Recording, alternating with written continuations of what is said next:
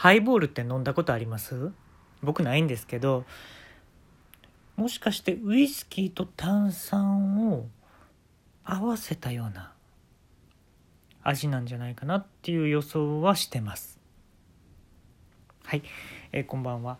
今日はですねあの1997年に「ドラえもん」であのねアフレコ現場を30分間生放送するっていう特別番組があったんですよ。生放送でね。それがねめちゃめちゃ覚えてて。でね結構後で見返したんやけど YouTube とかね載ってないのよね。うん。でちょっと覚えてる範囲でねちょっと今日言おうと思うんですけどのび太くんがねのび太くんって言ってもそのアフレコしてる人が映ってますからね声優さんが。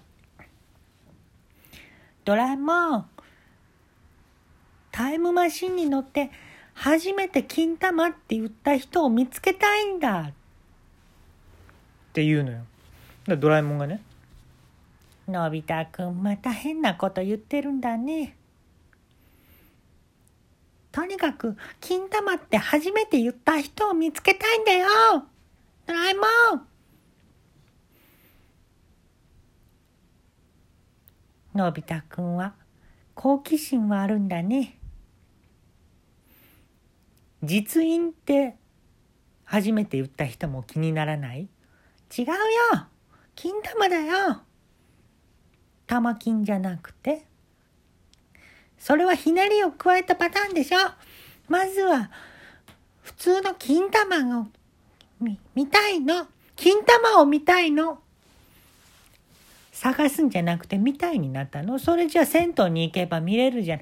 間違ったの。初めて言った人を見つけたいの。仕方ないな。こんなためにタイムマシンを使うのは。なんか違うんだけどなそう言ってね2人はタイムマシンに乗るわけあのね机の引き出しの。で乗ってまあ手当たり次第じゃあ探しに行こうって言ってでどれぐらい前かなって言って戦国時代とかね行ったりしてあのそれがしは一物を一物なんですよ当時は。戦国時代はまだ一物やったんです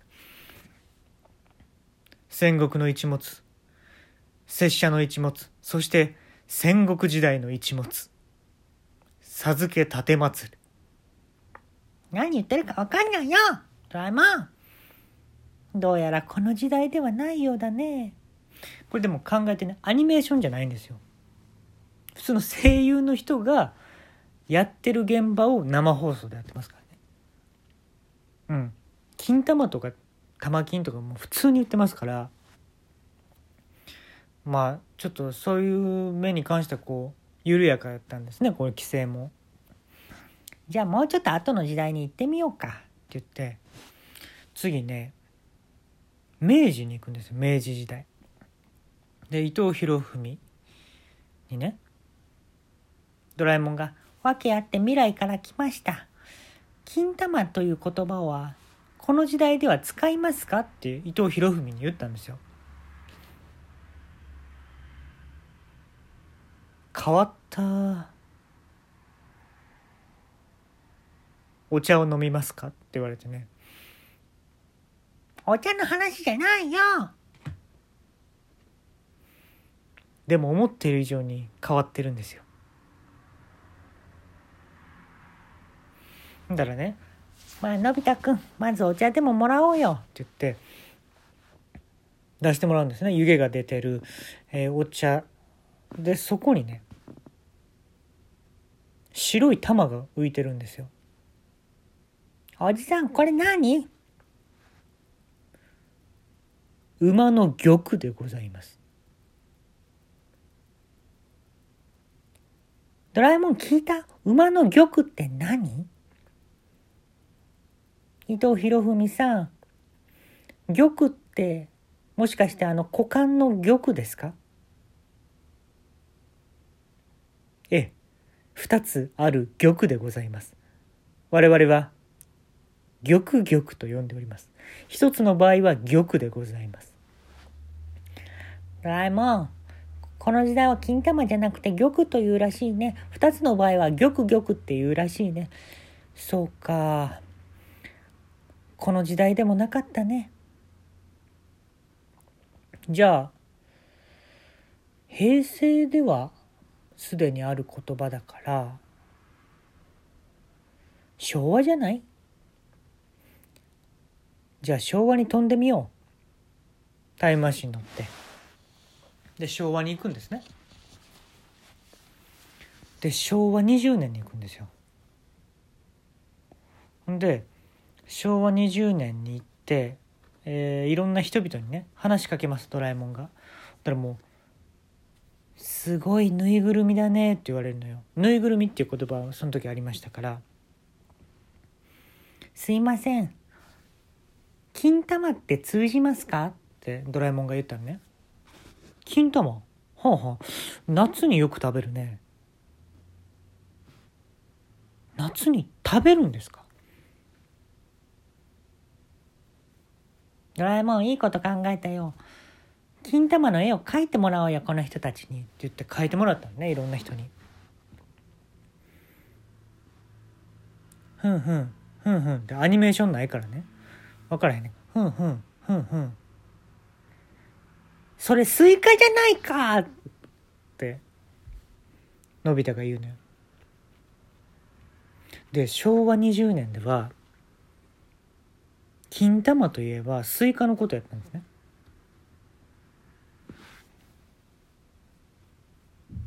これスイカじゃないかってのび太が言ったら女の人が「いやー卑猥!」って言ったのよ。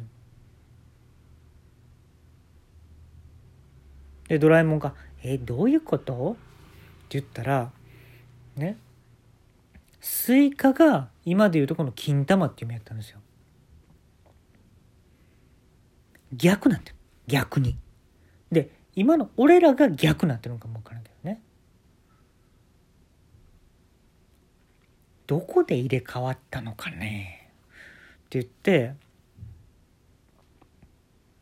平成の手前か昭和63年。に行きます。もうちょっとでも平成元年ですよね。でそこで行った時に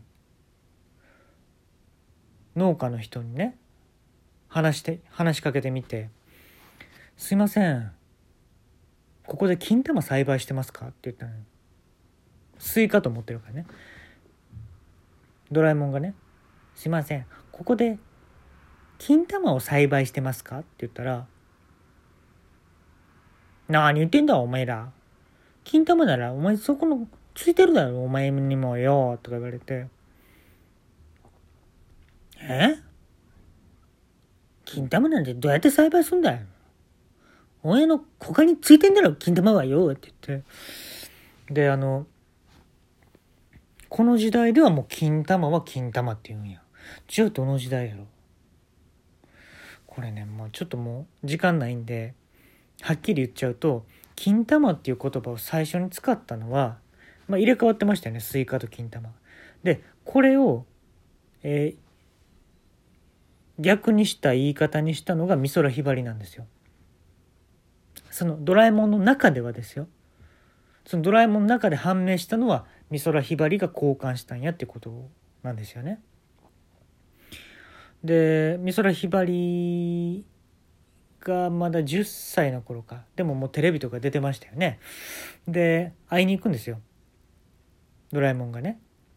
美空ひばりさんの小さい時だ。でドラえもんが「僕と同じぐらいじゃないか」って言ったら「もしかしてあなたたち未来から金玉のルーツを探しに来たんじゃない?」はっきり言うんですよ。なんで知ってるの？ってのび太が言うと「あんたたちより先の未来から私もこの世界に来たからね」私はこっちの世界に来ないと金玉とスイカっていう言葉は入れ替わったままだったのよ。ドラえもん、なんか難しいよ。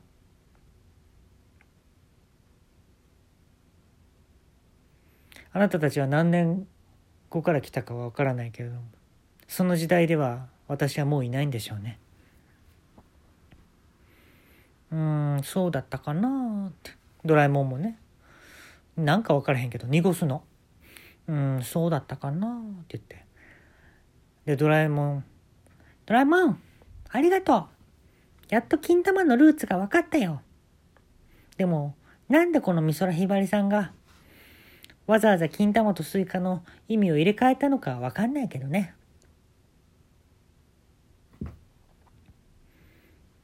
ドラえもんがね、お嬢、もうお嬢っていうの、美空ひばりに。お嬢。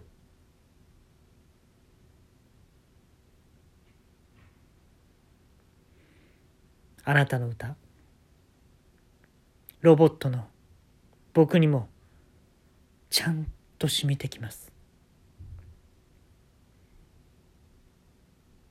未来でもあなたの歌聞かせてもらいますねって言ったら美空ひばりが「Thank you!」って言ったんですよ。